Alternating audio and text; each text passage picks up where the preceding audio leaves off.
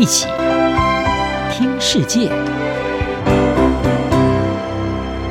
欢迎来到一起听世界，请听一下中央广播电台的国际专题报道。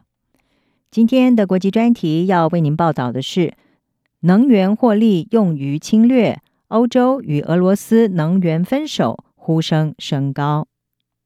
乌克兰危机以来，欧洲发现自己太过依赖俄罗斯能源是一项严重的策略错误。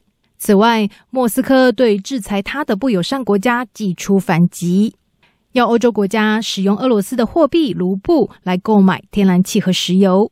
欧洲能不能摆脱对俄国能源的严重依赖，以及欧美要如何共同应对俄罗斯的这一手还击，备受关注。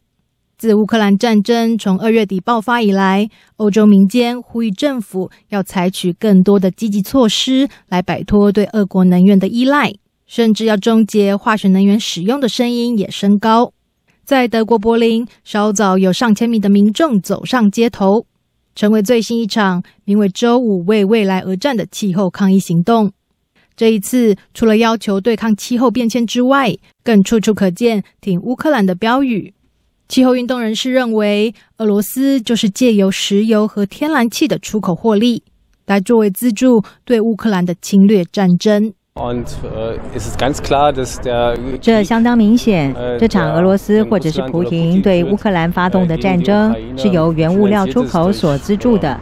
在这方面，我们长期以来一直要求的就是摆脱这些化石燃料。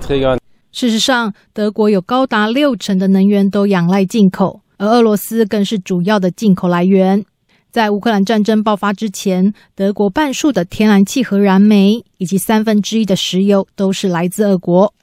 柏林方面已经表示，不可能立即切断俄国的能源进口，因为这会造成德国甚至整个欧洲的经济衰退。不过，德国总理肖兹坦承，乌克兰遭到入侵是重要的转折点。他表示，德国确实必须努力减少对俄国天然气、石油和煤炭的依赖，而且要赶快让德国的能源多样化。在德国政府正想办法多元化能源供应之际，德国一家牧场展现了一项极具潜力的绿能发电方式。德国农民凯姆在柏林郊外拥有一个牧场，饲养一百多头乳牛。这一家牧场同时也是一个迷你发电厂。可以为周遭大约二十户的家庭供应暖气所需要的用电。凯姆的秘诀是把这些乳牛每一天制造的粪便转换成生质能源。凯姆搜集这些乳牛每天排出的好几公吨粪便，再加入玉米和青草等等有机废弃物，全部倒进一个圆柱体机器内，接着经过甲烷化的过程，将它们转换成能够发电的生质气体。目前，生质气体发电仅占德国所有能源的百分之一，显示有很大的进步空间。凯姆表示，乌克兰战争危机更证明了德国不能光是仰赖能源进口。对我们来说，最重要的 当然是和平，让情势可以缓和。但是，它也显示我们必须让自己独立。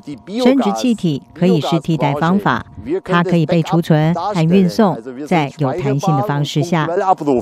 乌克兰战争之后，西方对俄国施加了严厉制裁。莫斯科则踩着欧洲要仰赖它的能源供应这一项痛点，要求欧洲国家拿卢布来买俄罗斯的油气。对此，德国在三月三十日启动了紧急天然气计划中的第一级警戒，来应对一旦欧洲国家拒绝以卢布支付天然气的费用，可能会导致俄罗斯中断天然气供应的危机。不过，第一级警戒主要是预警性质。只有在升高到第三级警戒，政府才会介入分配供电。